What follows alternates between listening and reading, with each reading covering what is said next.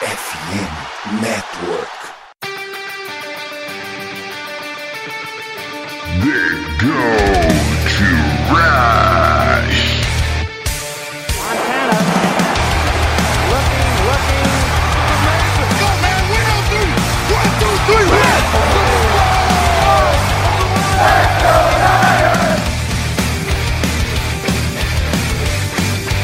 Corrida pelo ouro recomeça e você ouvinte está convidado nessa saga.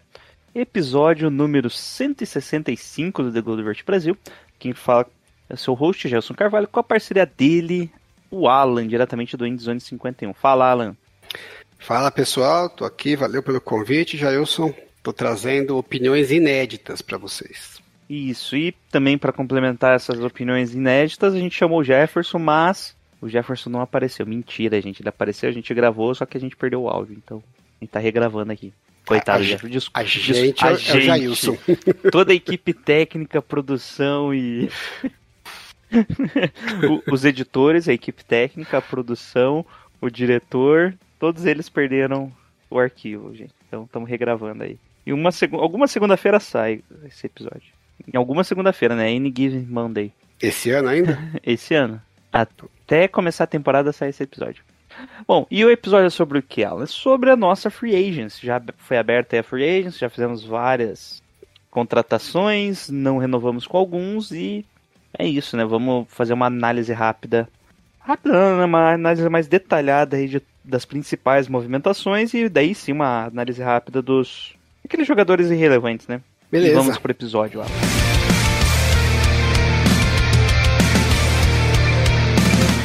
Do you have the time to listen to me whine about nothing and everything all at once? I am one of those melodramatic fools, neurotic to the bone, no doubt about it. Sometimes I give myself the creeps. Sometimes my mind plays tricks on me. It all keeps adding up. I think I'm cracking up. Am I just paranoid? Am I just up? I went to a Alan, na abertura do mercado, o seu Francisco, do barzinho ali, o seu Francisco, surpreende a todos e traz Javon Hargreaves, o defense, defensive tackle de Filadélfia, com 30 anos, acabou de fazer 30 anos, parabéns, e faz uma movimentação grande, né? Com um salário total de 84 milhões, 4 anos e aqueles com 40 milhões garantidos, né? que é principalmente assinatura. E aí, Alan? Foi agressivo mesmo. O que foi isso? Não O que foi, foi isso? Alan? foi uma surpresa grande que o time foi com a faca nos dentes, né, para free agency, já tava com o cap bem no limite. Cap é. Pode falar. Cap é psicológico, né? eu já aprendi isso com o Saints. É, o cap é manipulável quando você tem alguma oportunidade que vale a pena essa manipulação, né? E os 49ers entenderam que sim, porque você é difícil ter um, um jogador de top, né, é, na- no mercado, se você tem que investir picks e tudo mais, é, e que o forte, o principal atributo dele seja o pass rusher, né? E que é o caso do Hargrave. É, normalmente a gente vê isso mais em edges, né? E é difícil um edge top, é, muito raro, né? Um edge top estar disponível no mercado. Quando está disponível, normalmente é o finalzinho da carreira já, né? É, e o Hargrave não é um edge, mas o, o, o- grande atributo dele é o pass rush, né? Que para os 49ers é, casa que nem uma luva, né? Os 49ers não tem muito essa história de ah, o cara do meio da linha vai ler para fechar dois gaps, um gap e meio, porra nenhuma. O negócio dos caras é ataca, vai para cima, se for corrida você se vira no meio do caminho, mas vai com tudo. O braço. E, é, e aí, é, esse tipo de jogador que encaixa muito perfeito pro, pro esquema dos 49ers, no auge da carreira, né? Porque os 30 anos pro, pro um defensive line ainda é, é uma idade bastante razoável. Eles acharam que era a oportunidade, até porque o time enxergou ali uma, uma janela de Super Bowl, né? Alguma coisa de uns dois, três anos pelo menos, porque tem o Trey Lance no contrato de rookie, que é um, um jogador que eles apostam bastante, e agora eles já sabem que tem também o Brock Purdy, que está no contrato de rookie mais barato ainda, né? Bem mais barato, inclusive, e que vai entrar no seu segundo ano. Então eles têm aí pelo menos três anos de contrato de rookie do, do Brock Purdy, mais dois do Trey Lance e mais o quinto ano. É, então tem uma chance boa aí de três anos de um ou até dois é, quarterbacks num contrato bem é, vantajoso. E quando você tem um, um time que está pronto para brigar e uma e uma é, eles falam quarterback room, né? Não sei como é que a gente traduziria isso aqui, uma sala de quarterbacks, né? É, Um grupo de um- quarterbacks. Um, grupo de quarterbacks do time com um salário bem encaixável no, no, no salary cap, é a hora que você fala, ah, vou, vou ser um pouco mais agressivo e vou manipular um pouco o cap. Que os 49ers até já tinham feito, né? Para trazer o, o Christian McCaffrey, não foi necessário, mas agora pensando nele a, a, a médio prazo, né? Para os próximos anos de contrato, você já começa a ter que fazer uma manipulaçãozinha do cap, você ter a renovação do Nick Bosa, então assim, já começou a ter que fazer uns encaixes ali um pouco mais é, arrojados. Mesmo assim, isso não, para esse jogador ele vale a pena a gente ser mais agressivo ainda. É, eu não esperava, mas eu fiquei bastante satisfeito, que eu acho que é, realmente esse é o tipo de jogador que vale a pena fazer esse investimento. Fiquei muito feliz que o time também enxerga o momento como o momento de, de fazer essa agressividade. A gente teve essa oportunidade em 2020, né, depois do Super Bowl, e eles não quiseram fazer, preferiram uma coisa mais sustentável a longo prazo, e acho que agora eles ah, se arrependeram do que fizeram lá atrás, né, trocaram o DeForest Bucker, é, o pessoal fala, ah, não tinha como segurar, tinha como segurar, sempre tem como segurar, a gente acabou de falar aqui, dá para manipular o cap de N é, jeitos, é, eles não quiseram, eles preferiram manter o- a profundidade do elenco e, e confiar que eles iam é, repor o talento pelo draft. E eles descobriram que não é tão fácil assim repor talento no draft. É, o talento de ponta, né? Então agora eles estão partindo para uma outra estratégia. Vamos pegar os caras de ponta, não vão abrir mão, se tem chance de trazer mais, vamos trazer mais. E a profundidade do elenco a gente se vira do jeito que der, no draft, com os caras que tiver disponível na rua, e vamos que vamos. E assina embaixo. E para manter essa incrível profundidade, trouxemos o Kerry Hyder, né? É. Bom, outras movimentações importantes aí que o São Francisco 49ers fez foi renovar com o Jake Brandon, né? O nosso center, que também aí com os 30 anos dele, né? É uma visão um pouco diferente também, né? Do que a gente, do que a torcida imaginou que seria e o salário que ele recebeu, né? Ou Você acha, você acha que a torcida esperava que, É outro, que havia um novo? Mas a- da onde? não sei, Ah, tá. mas eu acho que ninguém esperava que, tipo, com esse salário ele é o titular, não tem dúvida. né? Sim, mas você acha que ele não mereceu esse salário? Ou, ou que Não as sei, pessoas não esperavam que ele fosse receber isso? Não sei, não sei mesmo. Eu, Eu, acho achei que até que saiu barato. Eu tava torcendo muito pra eles ele conseguirem testou manter. o mercado, né? É. Ele foi um dos caras que testou o mercado. Acho que o Giants estava. O Giants mesmo? Pensei É, certo. rolou uns rumores aí que tinha uns times interessados tal, mas a gente também nunca sabe quando isso é verdade, né? De repente o time só consultou o agente, ah, que, como é que tá rolando e tal. Aí o agente já, já solta a mídia, ó, fulano e ciclano estão interessados. É, Níveis de interesse variáveis, né? Não sei se ele chegou a receber efetivamente é, ofertas de contrato, né? Eu, eu acho que tinha recebido, hein? Porque eu pensei, ah, na minha cabeça ele já tinha saído. Mas eu, eu achei super bom, porque a continuidade na linha ofensiva é uma coisa que faz muita diferença. Os 49ers não tiveram isso ano passado, né? E mesmo assim a linha até que mostrou uma certa evolução. É, então acho que a gente conseguir manter quatro dos cinco titulares do ano passado é, é super importante, tá? até porque a gente vai falar depois, né? Perdemos o Maglint, que já era certo. Então, se você não, não tiver duas mudanças na linha, é, eu acho que é bem importante, ainda mais é, center, que é uma, uma das posições que acaba tendo um efeito colateral em outras posições ali, né? Principalmente por causa da história de é, ajustar bloqueios e tudo mais, né? E a gente tem quarterbacks no, no elenco que são bem inexperientes. Então, você ter um, um center que já tem alguma experiência ali e já tem familiaridade com, com o sistema, isso ajuda demais. E eu tinha um certo receio que não desse para mantê-lo, porque é, jogador de linha ofensiva custa caro, né? E não tem muitos por aí e tal. É, center não é das posições mais valorizadas, né? Você sempre tem algumas opções aí. Mas o 49ers estava apertado no cap, né? E depois, ainda quando contratou o Hargrave, ficou mega hiper apertado, né? Então, bom, dependendo do valor, talvez a gente fique de fora.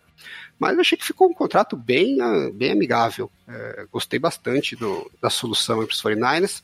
E entra no draft agora não precisando mais bem, é, draftar o center do futuro esse ano, né? Assim, se aparecer oportunidade, é ótimo, né? Mas uh, o time pode continuar com a estratégia de pegar os jogadores que achar que, que deve, independente da posição. Então acho que não ficar preso nisso é muito bom meio que tentou tapar os buracos ali para tentar pegar os melhores jogadores. É isso que você acha? Não, o time fez isso, né, com alguns tapa-buracos, mas no caso do Jake Brandon, eu acho que não é o caso. Acho que aí, sim, você tem um titular, então não tá bonito. Na média da liga, né? É, mais um ou dois anos aí você tem um titular, e é, eles parece que o time tem uma boa aposta no, no Nick Zekel pro futuro. Então você vai ter aí, de repente, um, dois anos para ver como é que vai a evolução dele. É, e lógico, se aparece uma oportunidade, um jogador que você tá você tem uma avaliação muito melhor que os outros, ele sobra para você, melhor dos mundos, né?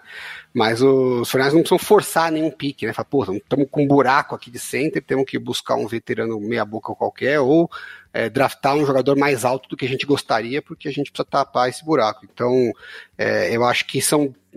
É, bom por dois lados, né? Bom por agora, que acho que a linha fica mais forte por ser por manter a continuidade é, e te dá uma, uma certa tranquilidade de fazer um planejamento mais, mais bem feito. Bom, é, outros jogadores aí é, não teve uma grande tantas contratações assim, né? Esse ano, que basicamente gastou todos os cartuchos no Hargreave. É, o Zay Oliver também foi uma contratação um pouco mais tardia, né? Com foi, contrato... Não foi tão barato assim também, não. É, né, contrato de dois anos, seis milhões. Ah, não sei, é. três milhões é você paga, né? Sim, mas eu quero dizer assim, é, a gente teve algumas contratações tapa-buraco, né, que a gente falou. É, o Isaiah Oliver não me parece também que é um tapa-buraco. Eu acho que ele vem é, na cabeça do, do, dos técnicos, né, com a expectativa de ser o titular na, de níquel. Se vai ser ou não, é uma outra história, né? Logicamente, você tem jogadores que foram draftados recentemente que têm potencial de se desenvolverem e passar, e pode ser que surja uma oportunidade de eles draftarem mais alguém agora no draft. Mas, a zero de jogo, né, entrando para pro, os treinamentos, né, para os treinos da off-season, eu acho que a ideia dos técnicos é que o Isaiah Oliver entra com status de provável titular. É, já, é, o coordenador defensivo já conhece bem ele, né, porque era da mesma divisão. Uh, ele tem um status uh, de draft alto, né? Ele foi draftado no segundo round, então ele era visto pela liga como um jogador com bastante talento. E ele tem pouco tempo de, de, de liga como slot corner, né? Ele primeiro foi, ele foi draftado para ser um, um, corner outside, uh, não foi tão bem. Uh, acabou tendo lesão também no meio do caminho, mas quando eles mudaram a posição dele para slot, ele teve uma produção bem boa. Então até me surpreendeu que não tivessem mais times interessados em fazer uma aposta um pouquinho mais cara. É que o slot também não é uma posição que o pessoal acaba investindo muito, né? Então, assim, não vou dizer que eu conheço muito bem o jogador, mas, mas não conheço nada do jogador, né? Não sei, nunca vi ele jogando. mas pelo que a gente leu, pelo que eu vi de stats dele, parece um, um potencial bem interessante, né? Você pegar um jogador desse por 3 milhões por ano, é legal. Ok, né? Bom, é, o Fernandes também trouxe o Sandarno, que por enquanto é o nosso único quarterback saudável. Saudável. Vai pagar 4 milhões e meio, que é o preço do QB reserva, talvez até um pouco abaixo, né? Ah, acho que Depende tá do nível do cara, né? Acaba é, recebendo isso como Tá reserva. no miolo ali dos quarterback reservas, né? Bom, trouxemos também um caminhão de jogadores que não deram certo, né? Como o Clenny Farrell, o John Feliciano, o Austin Bryant e o Miles Harsfield. É, o, tá, tirando o Farrell, eu acho que os outros estão todos na categoria tapa-buraco, né? Uh... Farrell é Bush, né? A categoria dele. categoria ex-Bust. Não, o, o Clay Farrell, eu acho, pelo que a gente viu do elenco até agora, que eles estão numa expectativa, num sonho que ele vai conseguir pelo menos fazer o papel do, do Ebukan. Né? Que não era nada assim espetacular, mas é, fazia, tinha volume, né? Conseguia jogar com volume de snaps razoável, é, ocupar ali aquela posição de edge no, nos base downs e, e pelo menos colocar o time em posição de é, ir para cima do quarterback no, na terceira descida. E aí sim, na terceira descida, normalmente era outros jogadores que, que brilhavam, né? Não era o Ebucan. É, então, se ele conseguir fazer pelo menos isso, a gente não precisaria mexer muito na estrutura da, da linha defensiva. É, pelo menos, eu não sei se é isso que eles pensam ou se é o que eu gostaria que eles pensassem, né? Porque, se não for ele para fazer isso, a gente só tem duas opções, né? Ou o Drake Jackson evoluir muito a ponto de ser aquele jogador que mal sai de campo, uh, pode ser, mas não dá para contar com isso. Ou teria que é, deslocar de volta o Armstead para fora, né? Nesses base downs, porque a gente não tem mais ninguém, né? Sabe que é o que vai acontecer nela. É, não é uma opção catastrófica, mas é aquela história, né? Você tira o Armstead de dentro, você abre o buraco para dentro, né? Então aí você vai fazer. Você tem meio que assim: se o Armstead sair, você vai colocar ou o Kerry Ryder, né? Nos base downs, ou vai colocar o Kalaya Davis, que a gente nem viu jogar ainda, né? Que é um... O Kerry Ryder vai ficar por fora, né? É, então, assim, é, tem essas opções, mas não é, nenhuma delas é muito animadora. E o, o Clarence Farrell, pelo menos, é um cara que na liga já tem um histórico com volume de snap razoável, né? Ele, não é que ele jogava pouco no, nos Raiders, ele não, não, se destacou, mas ele, ele tinha um volume razoável, né? É, similar, mais ou menos, ao que o Ebucan tinha no, nos Rams. Então, se você pega é, notas do PFF, volume de snaps, é, que ele tinha nos Raiders, é mais ou menos o que o, o, que o tinha nos Rams. Então, dá para imaginar que ele faria essa evolução, é, igual o Ebucan fez, porque até ele é um, um, cara que foi draftado mais alto, ele era visto né, bem mais alto, era visto na liga como um cara com Um mais talento. mais alto. É, mais, com mais talento vindo do college, né? Então ele tem é, fisicamente é, mais ferramentas para trabalhar do que o Ebucan tinha. Agora, o Ebucan vinha dos Rams que tinha um esquema bem diferente dos 49ers, né? Que era com três defensive lines mais fechados e, e ele era, na verdade, jogava mais como um, um outside linebacker num 3-4. É, e o Raiders joga um pouco mais parecido com os 49ers. Então, no caso do Ebucan, se apostava muito nessa história do. Da, ah, num, num esquema mais favorável, ele vai conseguir produzir melhor e ele efetivamente produziu melhor. No caso do Farrell, não tem muita melhoria de esquema necessariamente. Talvez jogando no wide nine seja melhor para ele, não sei. Enfim, não estou apostando muito nisso. Estou apostando mais que talvez jogando do lado do Armstead, do Hargrave e do, do Bolsa, fique fácil para ele, né? Bom, é, um nome que eu acho intrigante ali é o João Feliciano. Sabe, Ele Intrigante? deve vir como guarda, né? Eu acho Eu- que eu ele, não- ele vai ser tipo o, o Oh. Brunskill, sabe? Tá ali. Às vezes é guarda, às vezes é, center, né? Onde machucar eu entro, né? Mas eu espero que ele não precise É, jogar. isso que eu ia perguntar. o- Você vê ele como center ou como guarda ou tanto faz? É o que vier ele joga. Eu vejo ele como um backup da interno, né? Então, Tá, tá. É. Ok. E, e acho que o time tem uma chance de talvez draftar alguém, né? Então ele é um jogador que é, vem com a ideia de fazer o roster, mas se eles acham um cara Esse lá. salarinho nos- meio alto. Dois e meio. Dois É, e meio, mas, mas não é tudo, tudo, Tudo garantido, né? acho? É. Acho que é, hein? Total garantido, dois e meio. Mas ver. eu já vi, a gente já viu os Como que é o 49ers é, botando Não, é um cara milhão, um milhão garantido. Daí tem a base salarial, work, base de workout. Não, É, eu acho que a ideia, ideia, a ideia deles é que ele faça o roster e, e seja o, o backup, é. principal por dentro. Mas, numa dessas dá uma cagada, eles draftam um cara, sei lá, um guard no sexto round. É que eles precisam de dois, né? É, eles já têm o, o Nick Zakel, que provavelmente vai fazer o, Como o roster. né? É. E, então, sim, eu acho que se pintar um cara no draft que surpreenda muito, eles não teriam dó de cortar. Mas é, tem que surpreender muito, né? Porque você vai trocar experiência por, por uma aposta não comprovada. Mas o contrato é só de um ano também, né? É, é só pra pra ganhar tempo, na verdade. né? Bom, o... tivemos alguns nomes menores, né? Como a gente adiantou. Desses nomes menores aí, o que, que você acha, Alan?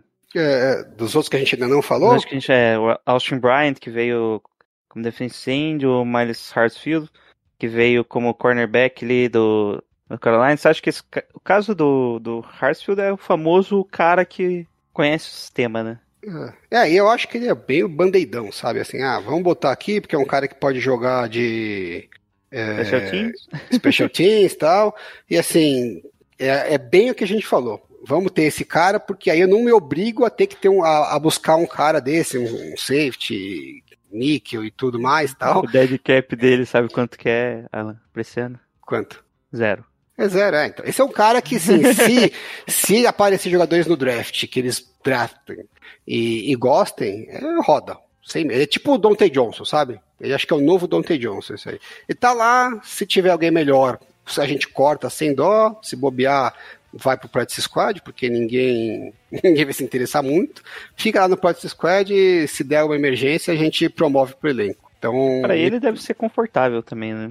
Sim, porque ele tá com um técnico que conhece ele, né? Então ele sabe que é, vai ser prioridade em qualquer lesão, que o time, mesmo que ele não faça o elenco, né? Mesmo que ele fique no practice squad, ele sabe, ah, qualquer lesão que tiver, eu sei que eu sou uma das prioridades é, do time. E, e tem, sempre tem lesão, né?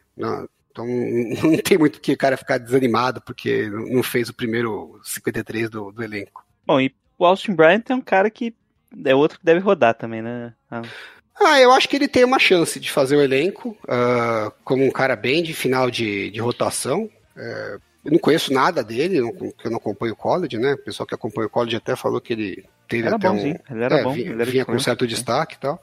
É, eu olhei os números lá. Clelin de- Ferrell também, era de Clemson. é, eles, eram- eles eram companheiros, né? E mas o Bastin Bryan, os números físicos assim não se destacam muito, notas, nada que eu, enfim, não achei nada que eu pesquisei dele que falasse, pô, isso aqui é, é animador, né? Como eu achei nos outros. Então é meio que confiar que os técnicos enxergam nele alguma coisa que no tape, né? Não é não na parte de números. É, o- o- só uma coisa aí que você falou, os dois jogaram junto em Clemson e um dos sortes da época era justamente a linha ali, né? De Clemson, quando eles ganharam ali os... É, não, ele- ele- o time se destacou, ele foi draftado no quarto round, então você vê que é um jogador que eh, a liga via como um jogador de NFL, né? Não é aquele cara que ninguém nem sabe como ele tá aqui a- até hoje, né? E ele entrou na, na pra free agency agora, depois que o contrato de rookie dele acabou, então ele não, não, não foi cortado no meio do caminho, né? Então o time julgava que, com- que ele con- contribuía pro, pro elenco nos, nos dias de jogo, né, de, minimamente que fosse, e os 49ers foram lá e, e se interessaram. Então não me parece aquele cara que tá lá é, totalmente descartável. Me parece que é alguém que eles querem ter lá que assim, ó, é, é útil, mas é bem pouco relevante para o sucesso do time a longo prazo, aparentemente. Né? Às vezes tem uma surpresa aí que ninguém espera, né? Nós tivemos também, Alan, acho que não precisa mais o que a gente trouxe, né? Algumas renovações. Vamos a Que a gente já comentou do Jake Brandon, né? Que foi a única renovação relevante, por assim Uhum. dizer, né? Relevante que mais que teve? Teve do. Do restante não teve muita coisa, né? The Master Fleming Fowles, que com a saída do. Como que é o nome dele? Do Alshair. Alshair. Talvez ganhe mais snaps. O Ross Duelli, que. Renovação de um ano. Todas as renovações de um ano, olha que interessante. O T.I. McGill. Quem mais que renovou ela? E o Kyrie Hyder, né? Agora. Foi a última renovação. É. Então, todas essas daí também meio que caem, pare- aparentemente, na categoria de Roster, é bom, né? é bom ter porque eu não preciso draftar, mas não garanto nada que você vai fazer o roster. É tudo. Não é nem tapa-buraco, né? Se um cara, se precisar, tá ali, o cara sabe É. jogar, não É, vai a gente fala comprometer. tapa-buraco, parece, é, parece É, bem. parece é, bem pior, né? Mas é tipo, é. não vai comprometer, né? é, Não vai parece ser... bem depreciativo, mas na verdade, assim. É, Como que é o é nome daquele cara de Michigan? Que cara de Michigan. Aquele cornerback que entrou e. Ah, Nossa, acho- o Brian Allen. Brian, é, não é o É. Brian Allen, né? É, O cara- Aquele, nem, aquele lá cavava o buraco, né? Não tapava o buraco. Eu acho que assim, são caras que eles vêm pra brigar por vaga no elenco, né? É, no, talvez seja mais, mais é, honesto falar isso assim. né? Eles vêm com uma boa chance de fazer o elenco, mas provavelmente vai vir competição para essas posições no draft, ou pode vir, né? Dependendo do que aparecer, do que sobrar de jogador. É, ainda mais que na posição que os 49ers tá, não dá para prever nada, né? Então você não tem a menor ideia do tipo de jogador que vai sobrar. E se a competição que vier do draft, ou jogadores do ano passado, né? Que também tem jogadores que que estão vindo do ano passado aí, undrafted e tal, que é, conseguiram se manter no elenco para no practice squad para esse ano. Se esses jogadores evoluírem ou os que vierem no draft se destacarem, qualquer um desses quatro que a gente falou, são, é, facilmente eu consigo ver sendo cortado e não fazendo elenco. Mas é uma competição boa, porque, assim, pelo menos aí os 49ers sabem que ó, esse tipo de jogador eu já sei mais ou menos o que ele entrega, e, no mínimo, o pior que eu vou ter é isso. Se os outros se destacarem mais, eu melhoro o elenco. Senão, eu tô garantindo meu piso, pelo menos. Tem algum nome ainda que você acha que vai renovar aí? Alan, que tá no mercado? Josh Johnson? Jason Verrett? Resolva- renovar dos 49ers? Dos 49ers. O Não, não. já era, né? Não, acho que Rob não. Gold assinou já? Não, né? Não. Vai se o. Rob Gold sempre pode ter uma surpresa, né? É, por mais improvável que pareça. né? Como que tá, quem que é o kicker de Chicago que ele tá querendo roubar o lugar? Não sei. Bom, mas é o problema do Rob Gold não ter renovado é que ele, se ele testar o mercado agora, já não conta com pique compensatória, né? É. não, o, o Rob. Os finais também não estão precisando mais de pique compensatório. Eu não acho que o Rob Gold ia agregar é, pique mais alto do que eles já têm. né? Que, aliás, eu gostei muito. A gente vai falar um pouco disso depois, mas gostei muito dessa Filosofia. filosofia dos 49ers de saber, não, a gente precisa. Vamos gastar quando precisar gastar mesmo, mas em geral os piques compensatórios é, vão ser úteis pra gente, porque a gente vai ter que trabalhar essa profundidade do elenco é, com mais com mais jogadores no draft, né? Não tem, não tem muito como fugir disso. Não dá pra ficar trabalhando profundidade do, do elenco na free agency. Como a gente viu esse ano, né? Esse ano os 49ers até conseguiram uma ou duas peças ali que podem ser que, que sejam úteis, né? É, mas não vai fugir muito mais disso. A gente tem alguns buracos do elenco. Você olha hoje, você vê algum- alguns espaços do elenco que estão mais frágeis em termos de profundidade, né? Então, o elenco titular parece bom, mas os reservas você já começa a ficar um pouco mais preocupado. E não dá para trazer na free agency caras para tirar essa preocupação. Você vai ter que acertar a mão aí ao longo dos anos em alguns caras no draft e para você conseguir acertar isso, você precisa ter mais picks, né? A sua chance, quando você começa a, a- a depender de acertar jogador em quarto, quinto round, é, é- é difícil. Então, se você tiver três chances no quinto round, três chances no quarto round, suas probabilidades aumentam bastante. Então, é isso. Vamos agora para a parte das perdas né, nessa free agent. Foi uma das free agents mais interessantes. A gente perdeu bastante nome com contratos grandes e a gente não se sentiu tão abalado assim nela. Ia ter É. algumas perdas maiores, né? Os 49ers acho que foi o time que mais perdeu jogadores junto com o Eagles. É, Isso, e, e- e ninguém se sentiu tão preocupado, né? O primeiro e o maior nome, né, foi o Jimmy Garoppolo, que assinou com Las Vegas. O Mike McGlinch, que talvez seja um titular, eu acho que é o é o titular que a gente perdeu na prática, né? É, o Maglint e o Ebucan seriam os titulares, né? É, Se você pensar o Mosley também, que depende da época o Ebuka não era titular, nem o Mosley, né? O Alshire era o linebacker 3. Bom, mas vamos primeiro falar aqui, né? Então, Jimmy Garoppolo saiu para Las Vegas com um contrato de 3 anos, 72 milhões. Belo salário, hein? Belo Ao salário. garantido 45 milhões. Eles resolveram, eles resolveram trocar mesmo o Derek Carr pelo Jimmy Garoppolo com um É, contrato eu- mais amigável, né? Eu achei uma puta mudança positiva pra eles, porque, porra. Na é, prática, eles perderam qualidade no quarterback. Eu não sei. Na minha, eu, sim, eu, na- eu, eu- eu vejo tanta gente falando vejo- que o Derek Carr é melhor que o Garoppolo, eu tenho muita dúvida, muita dúvida mesmo. Eu, é, eu acho que eles estão é. bem no mesmo nível, mas bem no mesmo nível. Não, não, não, não- Quando você analisar ali, você vê que o Derek Carr é um pouco melhor mesmo. Mas é mesmo, mesmo Steyr, né? Mesmo. E Não, do- até um hoje, salto- até é. hoje ele não deu resultado melhor, né? Você não vai dar um salto de qualidade com o Derek Carr no seu time, né? É. Não, entre É. pagar 40 milhões pro Derek Carr e 24 pro Garoppolo, me Entre parece que não 30 tem muita milhões- dúvida.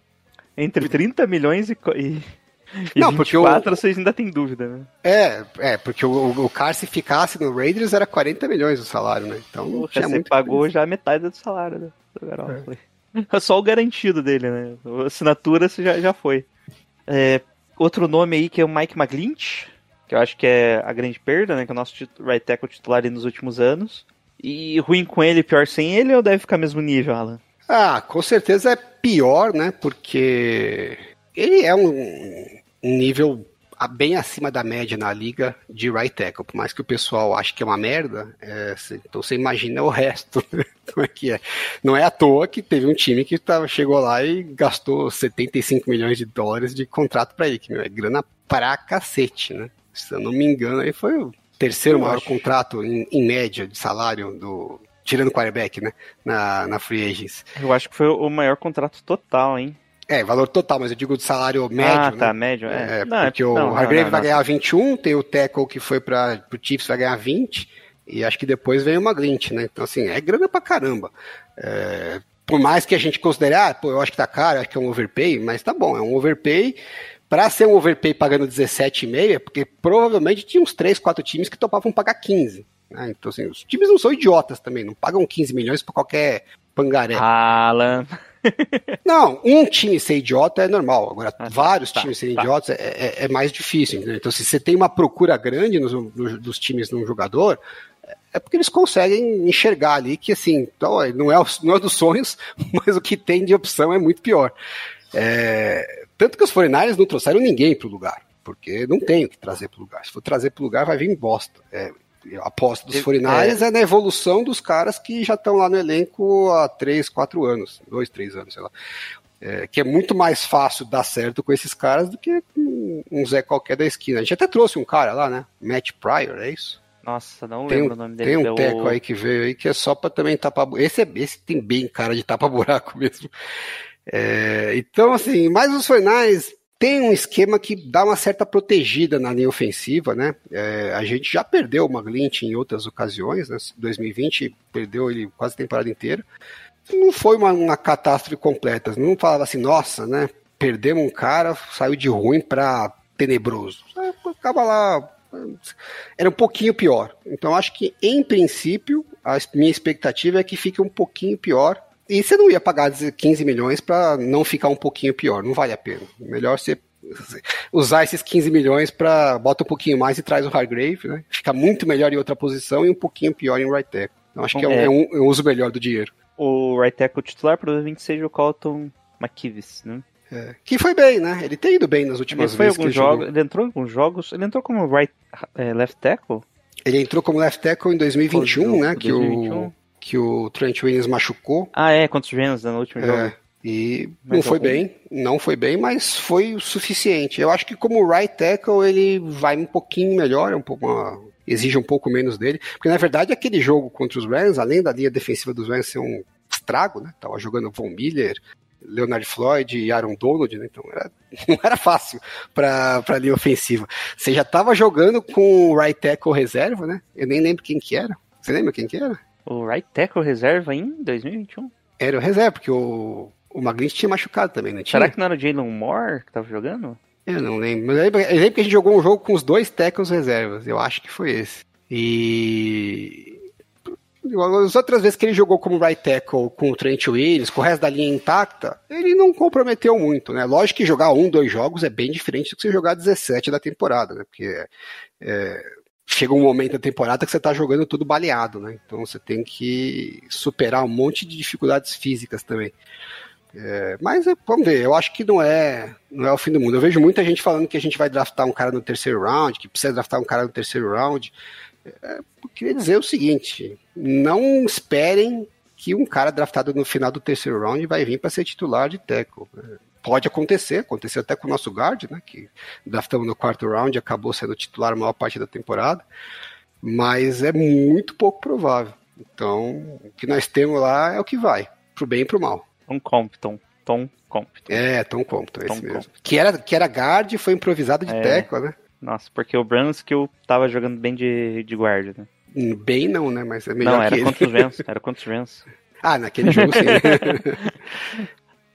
É, só o que, você comentou, o contrato do McGlinch foi o quarto maior média salarial. é, Perdeu pro Hargreaves, pro John Taylor e o Tremundo Edmonds. Puta, que Ah, que é, teve o Chicago Tremundo tá fazendo? Edmonds. Puta que pariu. E eu vi um, eu vi um cara falando que ele acha que talvez eles usem o Tremendo Edmonds é, é, um pouco mais de edge. É, Aí tem- faria sentido. Então, esse era. Eu acho que o Luiz, quando fez o scout dele, gostava do Tremendo Edmonds justamente pela parte física dele. É, Que ele é um então, cara muito mais rápido que o normal tem- e podia jogar. é, Tem o skill position, né? Tem um... É, ele tem condição de fazer tal, isso. é. Então, se eles usarem pelo menos ele parcialmente um pouco mais com o Edge, aí eu consigo entender o investimento. Se for só Não, mas- como off-ball linebacker, aí viajar. Porra, mas você faz um investimento desse num cara que você nunca viu jogando assim, ó.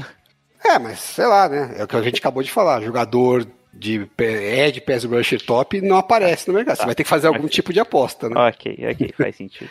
Bom, é, outros jogadores que saíram, que agora um grupo importante, né? O Sam- Sam- Samson e o Charles Omenihu, né? Os dois basicamente na mesma posição. E os dois saíram pelo mesmo contrato. Olha que beleza. 8 milhões de média salarial. Um com o Ebukan 3 anos e o Omenihu 2 anos. O que, que você achou, Alan? Ah, eu Primeiro acho que o Omenihu é melhor que o Ebukan. Só queria falar isso. É, o, o Menhu, ele é mais. ele faz jogadas mais relevantes, né? Mas o Ebukan já você tem certeza que ele consegue jogar como titular e fazer o arroz com feijão. Eu só acho que pagar 8 milhões para isso, acho salgado. Mas os 49ers fizeram um bom negócio, né? É, conseguiram, tr trouxeram o Ebukam relativamente barato, um cara que não tinha muito interesse na, na free agency, e agora usaram ele como dois anos como titular e estão flipando ele para um, um pique compensatório, provavelmente vai ser um quinto round. E, e o Amenihu tem uma chance razoável de ser também um quinto round, né? O time trocou ele. Se eu não me engano, a gente usou um sexto round para trazer É bem ele. barato, né? É, eu acho que trocou um sexto e recebeu um sétimo de volta, alguma coisa assim. Foi um, foi um, foi um investimento barato. É, e ele contribuiu bastante e ainda está gerando um pique, é, compensa, pode ge- gerar um pique compensatório na saída. Então é uma boa gestão de elenco. Agora, eram dois jogadores que a gente usou bastante, né? teve bastante snaps nesse último ano. E o Omenihu por dentro, né? Acabou sendo usado bastante por dentro. Agora com o Hargrave eu me preocupo menos. Eu acho que não, não me dói tanto. O Ebuka não me dói nada, só que eu não vejo que a gente tem esse jogador no elenco para ocupar o espaço. É, A não ser que eles estejam certos que o Ferro vai fazer isso. Né? Então me preocupa, sim, são, são dois jogadores que a gente perdeu é, e a gente não tem reposição à altura deles é, comprovada. A gente tem só jogadores que são apostas aí, é, jovens ou refugos de outros times que a gente trouxe. Mas para você trazer um Hargrave, você vai ter que cortar custos em algum lugar, né? É, Não dá para ter tudo. É, o Manihu foi uma escolha de sexto round direto. É. Ah. Então, foi barato. Tô né? mandando uma de sexto round de 2023, desse ano, olha que beleza. Ainda não pagamos ele. É, então, quando eu falei do é Austin Bryan, que é o cara que chama, né? Que veio. Sim, É, então, quando eu olhei o Homem Rui ele veio para um sexto, eu também não conheci o jogador, né? Não vou dizer que eu conheço, mas eu fui analisar os números dele e tal, que a gente via, é, principalmente do PFF, número de pressão e tudo mais, e, e, e também como ele era visto no draft. E apesar dele ter sido draftado no quinto round, é, os números dele eram bem interessantes. Então, quando ele chegou, eu falei, pô, esse cara aqui, né? não, Parece uma aposta bem legal, parece que tem uma chance de, de, de ter alguma coisa aqui. E ele realmente evoluiu e entregou legal. É, o Austin Bryant, eu não achei esses números para ficar um pouco mais otimista. É meio que ok. Então perdemos aí. Acho que principalmente a gente vai perder profundidade, né? Tirando esses dois, né? Sim, qual- qualquer lesãozinha que a gente tiver nesses jogadores que são os, os principais do elenco, cria um buraco grande, né? Bom, a, outro, a queda é razoável. um outro grupo aí que a gente perdeu bastante foi da secundária aí com o Jimmy Ward e Emmanuel Mosley, né? Ambos saindo. Emmanuel Mosley é aquele problema, né? Ele joga bem, aquele cara. Quando você entrega, parece que ele é muito mais alto do que a altura dele, né? Ele joga muito mais alto do que ele realmente é. Saiu aí com 27 anos, vindo de lesão, e o eterno Jimmy Ward aí, nosso ex-safety que jogou de níquel aí ano passado, já com. Nossa, vai fazer começar a temporada com 32 anos. Não, o Jimmy Ward eu acho que deu. É, é igual o Jimmy Garoppolo, né? Acho que deu o ciclo dele no time. é, só tenho a agradecer, pô, o cara jogou super bem quando teve em campo. é igual o Garoppolo mesmo, né? Os dois tiveram vários problemas de lesão, mas quando tiveram em campo jogaram super bem, é, dentro das possibilidades deles, né? O, Jimmy Ward na posição dele é, O, o é um, é um Jimmy pouco Ward, só, só lembrando, Alan, ele já tinha saído do time, né? Ele testou o mercado, ninguém com um tempão sem contrato, né? E o Fernandes É. trouxe ele de volta. né? por um valor bem baratinho. E aí foi a primeira temporada em tempos que ele conseguiu ter é, saudável, né? Saudável e jogando bem, né? É, Porque às e vezes ele só era meio escondido. E aí o time investiu nele a longo prazo e, por sorte, os problemas de lesão continuaram, mas foram bem é, limitados, né? Coisa de dois jogos numa temporada, três na outra. Deu para deu levar e ele nos jogos mais importantes, a maior parte dos jogos mais importantes, ele sempre teve disponível, né? Mas eu acho que é isso. É, 32 anos, não dá para investir mais a longo prazo nele. Acho que é muito mais negócio para outros times aí que estão precisando se reestruturar. Ele é um cara que vai chegar, sabe o que vai fazer e tal. Então, é, agrega mais para outros do que para os 49ers. Os 49ers já está partindo para outra. A gente tem esse buraco no safety, né? Porque o Tashon Gibson também é um jogador é, bem, bem mais velho, mais ou menos na mesma Ia idade Ward. ia se aposentar no passado, né? É, então ele tá igual o Jimmy Ward, acho que se não me engano é na mesma idade, 31, 32 e tal. Então é, é um, uma solução de curtíssimo prazo. Mas custa bem mais barato que o Jimmy Ward, né? E já foi o titular no passado, então não dá para ter os dois. Para mim, acho que a- a- na situação financeira dos 49ers, a, a- decisão é bem simples, né? Você- o salário do Jimmy Ward você consegue pagar ou Tashon Gibson e o Isaiah Oliver, que é o que eles trouxeram para ser o, o titular, né? Então, provavelmente você está pagando os dois titulares nas posições que o Jimmy Ward poderia fazer com o salário de um só. né? Então, é mais negócio. Ah, o Mosley, que eu não falei do Mosley. O Mosley foi uma dó, né? Que ele machucou porque ele tinha uma chance boa de sair nessa off-season e trazer um pique compensatório bem legal, né? Porque ele estava tendo uma temporada boa e é uma posição que tem muito valor, então ele ia provavelmente ter uma procura interessante no mercado. Mas aí com a lesão, isso foi por água abaixo. O salário dele foi bem baixo até pelo potencial dele. One year, né? É. Então é aquele tentar time que está apostando que ele vai conseguir é, ficar saudável, vai voltar bem de lesão. Eu acho que é uma aposta que os Fornares adorariam fazer também, mas não dá para gastar 6 6 milhões, milhões. num ano para fazer essa aposta na situação que os Fornares estão de cap, né? Então, infelizmente, é aquelas decisões difíceis que o time tem que fazer, né? Se você olhar só o jogador e o que ele tá ganhando, tá barato, mas não dá pra gente pagar. É, uma coisa que o, Sean Gibson, um ano mais velho que o Jimmy Ward, vai fazer 33 já. Pior ainda. É, o Alshair foi um, mais um que assinou com um ano aí, 5 milhões com o Texans. Não foi É um tão jogador- caro também, né? Ah, que é pra posição dele, né? Um pouco, um pouco salgadinho, hein? 5 milhões, você acha? 5 milhões é pro terceiro linebacker. Ah, mas ele não vai ser o terceiro linebacker. Não, não, é. Não sei, né? Não, não tá sendo que contratado falta- para é, ser bom, terceiro. É. Bom, outro jogador que saiu foi o Rashan Reed, que foi pro Houston, mais um pra Houston, né? Pra... Pois é, eu tinha uma esperança que a gente pudesse manter ele, porque eu achei que os Fernandes trouxeram ele barato, acho que foi um milhão e pouco tal. Foi meio que o, quase o, o mínimo de veterano, né? E eu achei que ele funcionou super bem ali, até inclusive fez falta no, no jogo contra os Eagles, né? Porque ele tava machucado. É, para parar o jogo corrido, não que ia mudar muita coisa, mas ia ser, o time ia estar melhor contra o jogo corrido. E eu gostaria que mantivesse, mas o problema é que o técnico de Houston também sabe disso, porque era o técnico dele. E acabou É, bem- pagando um pouquinho mais, e aí, ef- efetivamente, por 3 milhões, é, eu até acho que ele vale, mas para os 49ers não dá para gastar isso nessa posição. Quem não sabe, Demeco Ryans, nosso defensive coordinator, virou o head coach de, do Houston Texans. E levou uma galerinha, né? É, achei que Nem até que tantos, ele ia levar é, mais, né? É que não tinha tanto, né? Ele levou o Jimmy Ward, como a gente comentou, né? Que deve ser o principal jogador da defesa. É, o- é o, é cara que vai implementar o sistema pra ele, né? Deve ser safety ainda lá. Sim. E o Rashan Reed aí que deve tentar copiar aí o, o Wide Nine, será? Apesar que ele deve ser teco, né? Não, ele Jogar vai jogar de novo teco, né? Não vai mudar muito para ele. Vai- é, bom, Mas É. é. curioso o Alshair, né? Porque a torcida dos 49ers provavelmente acha que ele vale muito mais do que talvez o- os técnicos vissem ele, né? Porque eh, nessa off-season tinha muita gente falando que ele era o cara, não, ele era o segundo linebacker que ia passar o, o Greenlaw, né? E não só não passou, como os 49ers renovaram com o Greenlaw no começo do ano.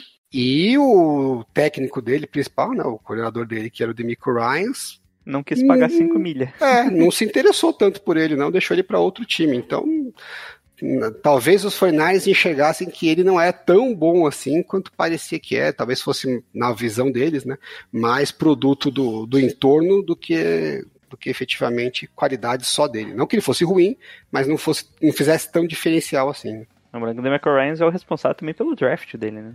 É, Basicamente. e, o- e, o- fez a e, parte- e, o- e o toda Jimmy parte. Rice, lembrando que ela é, foi linebacker, né? Ele, então Não, ele então, sabe é bem ele- do que ele tá falando. É que é, foi responsável pelo draft porque justamente ele era o coach de posição de linebacker no, no É. draft do Alshair. Sim. E comentaram, ele- é o responsável pela indicação do Fred Warner, do, do Greenlaw. Todos os linebackers basicamente são indicações do, É. Provavelmente ele deve confiar no taco dele e falar, não, eu consigo achar jogador nesse nível, ah, não preciso gastar dinheiro, que eu acho aí não é um cara, não é o Fred Warner, né? então não preciso gastar tanto nisso. Bom, outros nomes aqui, o Daniel Brunskill, que foi também para Tennessee, o que, que Tennessee tá querendo fazer.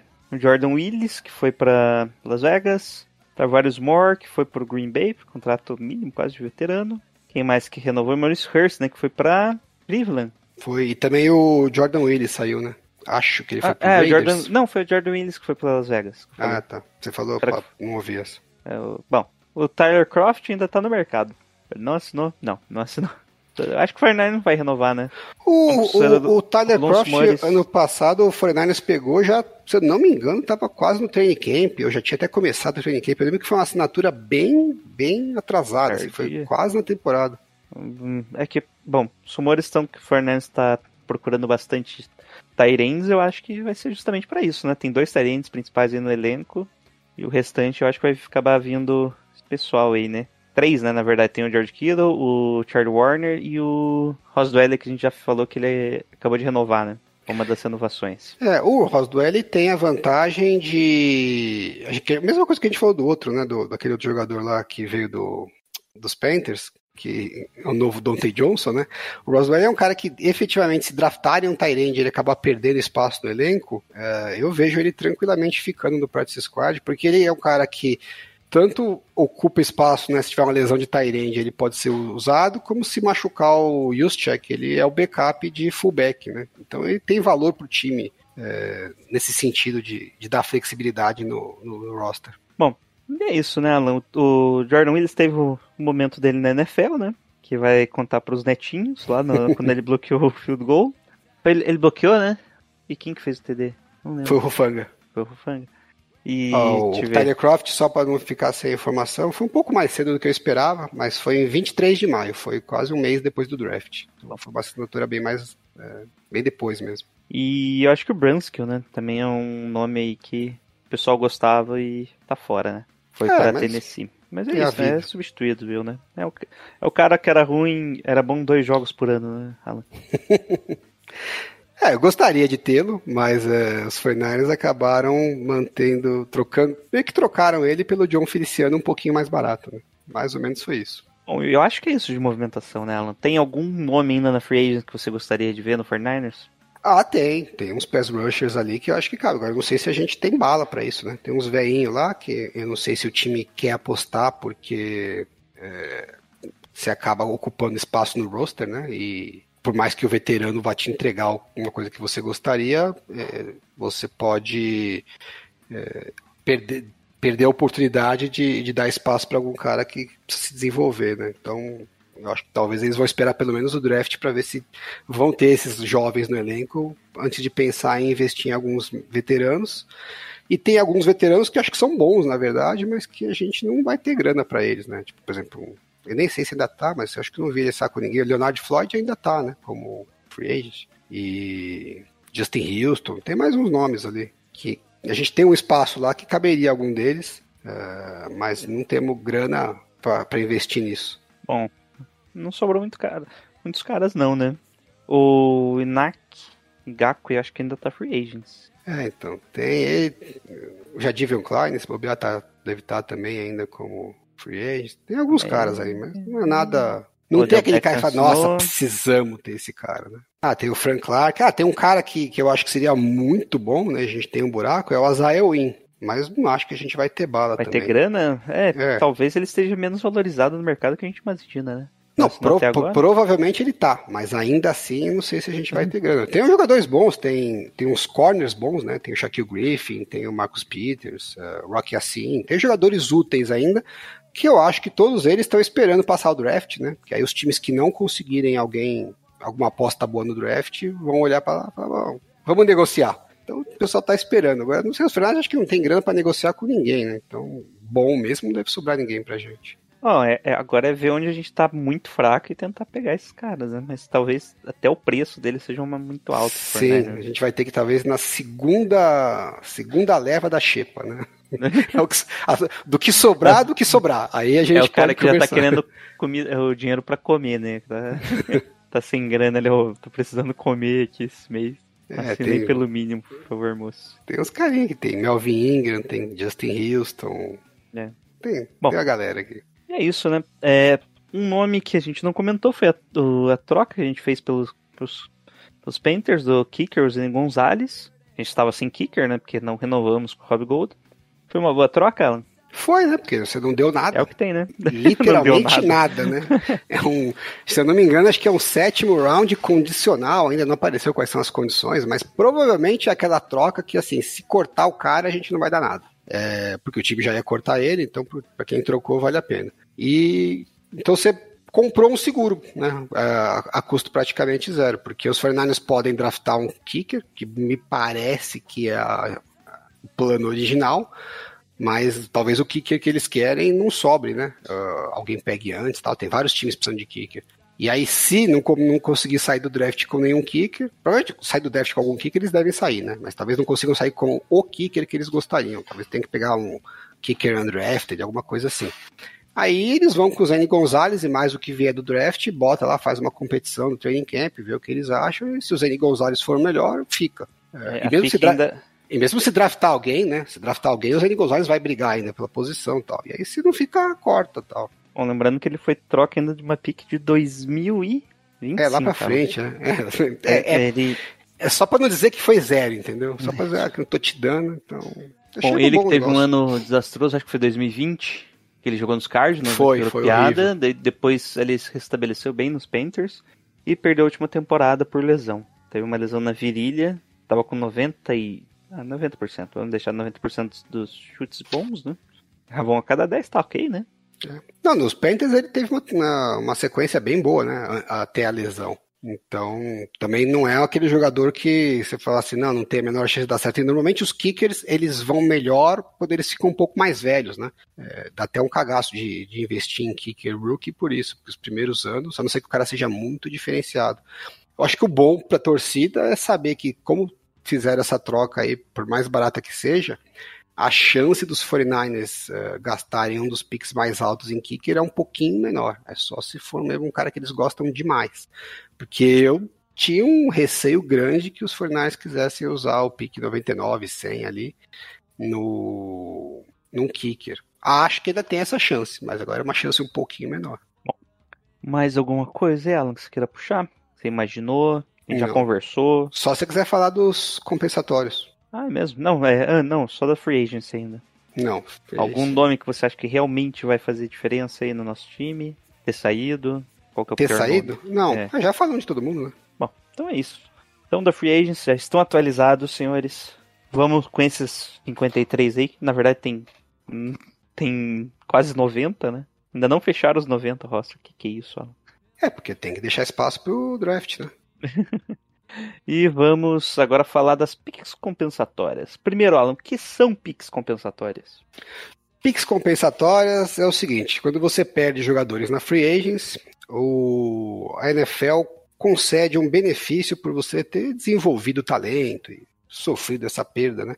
Já que você tem o limite do cap, então você não pode manter todo mundo. A sua compensação por ter que abrir mão de alguns jogadores que você gostaria de manter é receber um, um pique compensatório para poder é, reinvestir no seu elenco. Então tem 32 picks compensatórias, né? Máximo que, que eles é, concedem. São 32. Então, às vezes você perde um jogador que vale uma pique compensatória, mas você não ganha essa pique compensatória porque já gastaram as 32. E a outra regra que tem é que cada time pode ter no máximo quatro picks compensatórias. Então, é, às vezes você perde jogadores bons, teria direito a mais picks, mas você não tem porque você já esgotou o seu limite de quatro. Então você fica com seus quatro melhores picks e as outras você não passa a ser para outro time. Eles vão.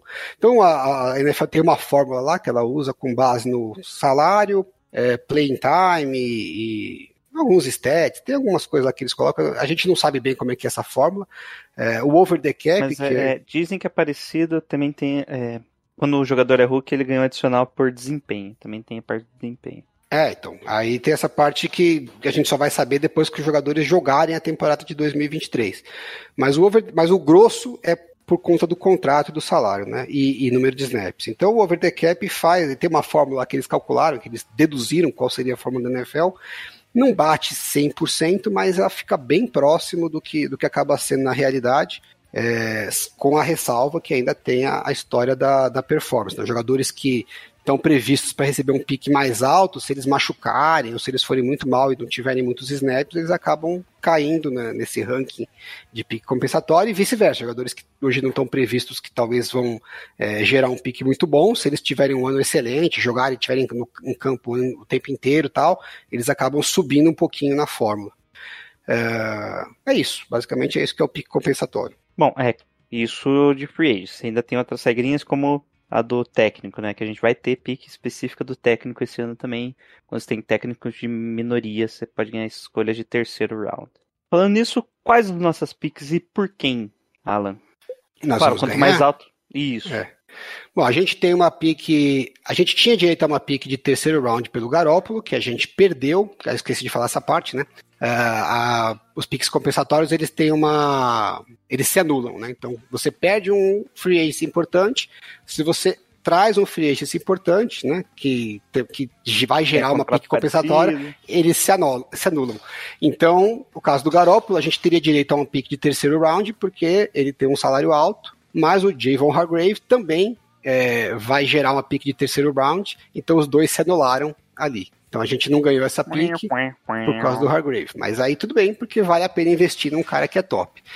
O Mike McGlinch vai gerar uma pique de terceiro round, se tudo correr como planejado. Uh, o Ebukan deve gerar uma pique de quinto round. O Charles Omenihu, pelo que eu li, tá bem ali no Sexto e quinto. No limite entre o sexto e o quinto, vai depender muito de como vai ser o ano dele com os Chiefs, né? Inclusive ele tem alguns, é, alguns incentivos no contrato, né? Então se ele conseguir bater as metas desses incentivos, aí com certeza ele vai subir para um pique de quinto round, senão ele acaba caindo para sexto.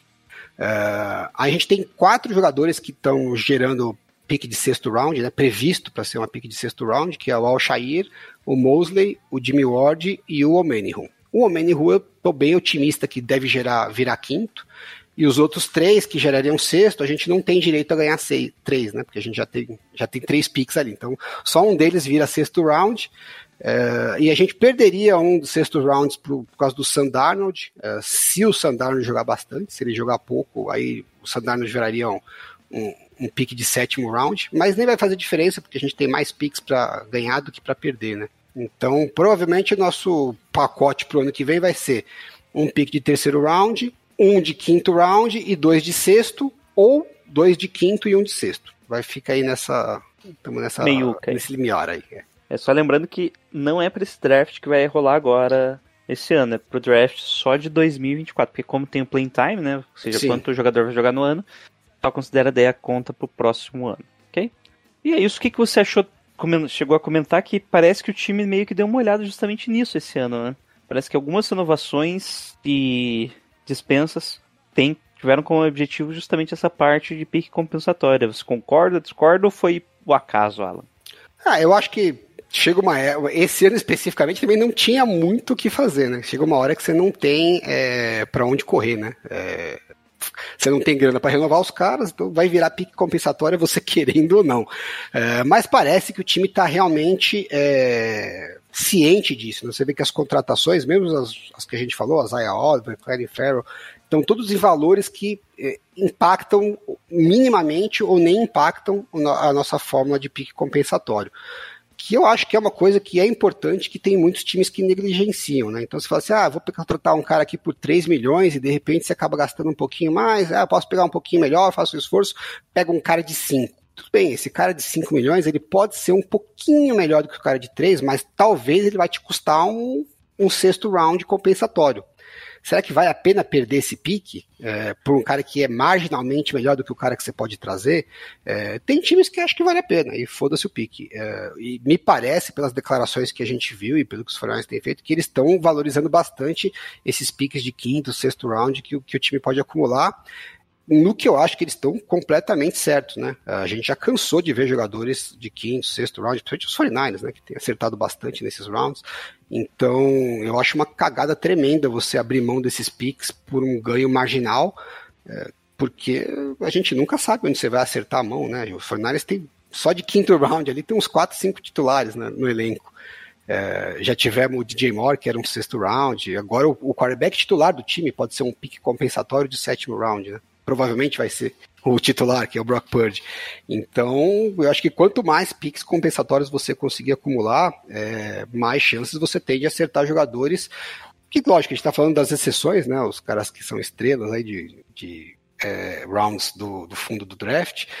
Mas caras que ocupam espaço, né? E, e compõem a profundidade. Trabalhadores da NFL. É, os jogadores de profundidade que a gente precisa ter no elenco, esse já não é tão difícil de se acertar. É difícil você acertar quando você tem um pick só, né? Então você fala assim, ah, tenho um quinto round, tem que acertar o cara aqui para ser o meu é, backup. no... titular. É, meu, meu backup na linha ofensiva. Porra, é foda, você tem que acertar com um pique. Agora, você tem três, você vai buscar três jogadores que podem ser backups, a sua chance de um desses três vir a ser um jogador que vai compor o elenco e ser bem útil é bem grande. É, então, é, eu acho que é importante você ter. Quanto mais picks desses, mais a sua chance de montar o elenco é, facilita. Então, a estratégia do time parece bem, bem desenhada. Bom, eu acho que é isso, né, Alan? É, os próximos eventos da NFL é o draft, né? Tá chegando já, Tá inclusive. chegando. Que dia que é? Semana que vem já? Sei lá. Não, tem duas semanas, né? Então, acho que 27, é o- 20, dia 27. Dia 27. é, não é nessa É quinta outra- que é, vem a outra. Isso, isso. Então, não vamos ter episódio do draft, vamos ter provavelmente só de, da mentalidade do draft, né? Porque vê tape, Alan. Não vejo college nem amarrado. Você vê. Porra, Alan, já fazendo a pergunta na sequência. Você vê tape? Ele fala não. Você vê college? Ele fala não. Então é isso. E o nosso especialista. Talvez eu veja dos seria- jogadores que, que forem draftados, né? Apesar que é difícil conseguir tape de college, né? Pelo menos pra mim, né? Tem gente Ah, você que... consegue o tape do jogo, que não é a mesma coisa. né? É, porque aí você tem a, a visão da TV, né? A visão da TV é um É, pouco, meio um pouco bem né? limitada. Chato. É chato. Bom, mas é isso, Alan. Então, episódio sobre Free Agents tá aí.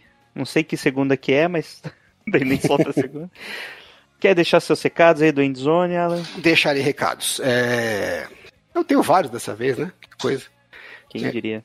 Ontem à noite eu soltei uma thread no Twitter eh, sobre eh, Trey Lance e Mac Jones. Foi só porque eu tô meio de saco cheio já de ver gente falando que ah, o queria draftar o Mac Jones, mas eh, acabou sendo convencido a draftar o Trey Lance e tal.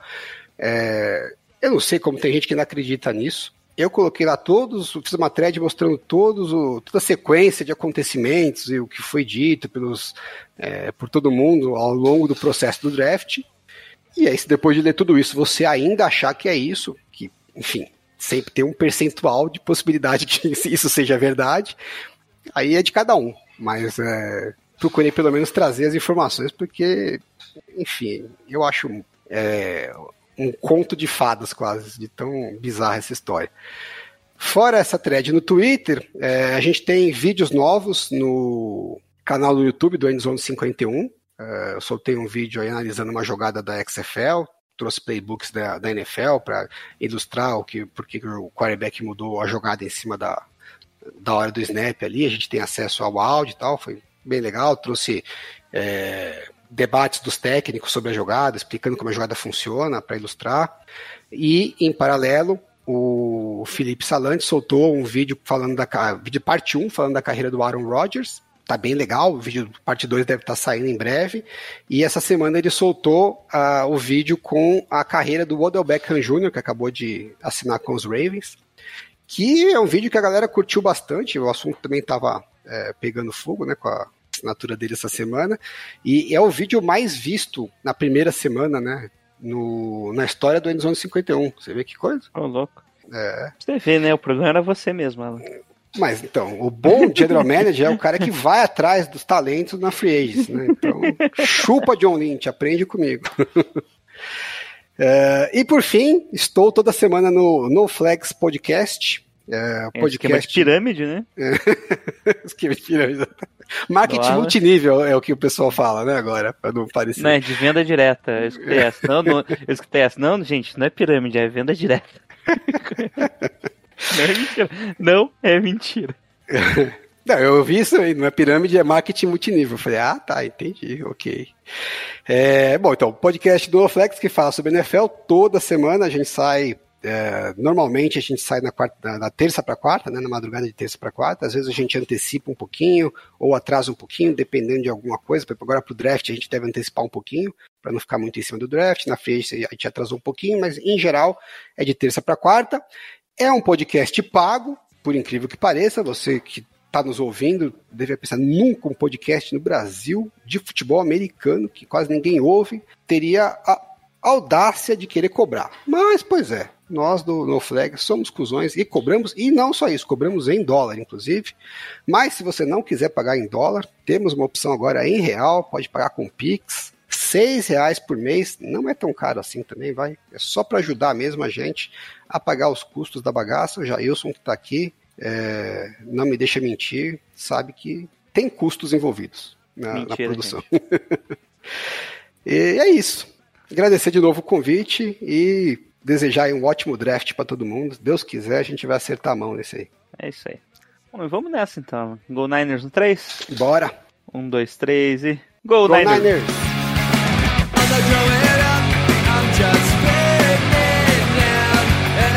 I'm not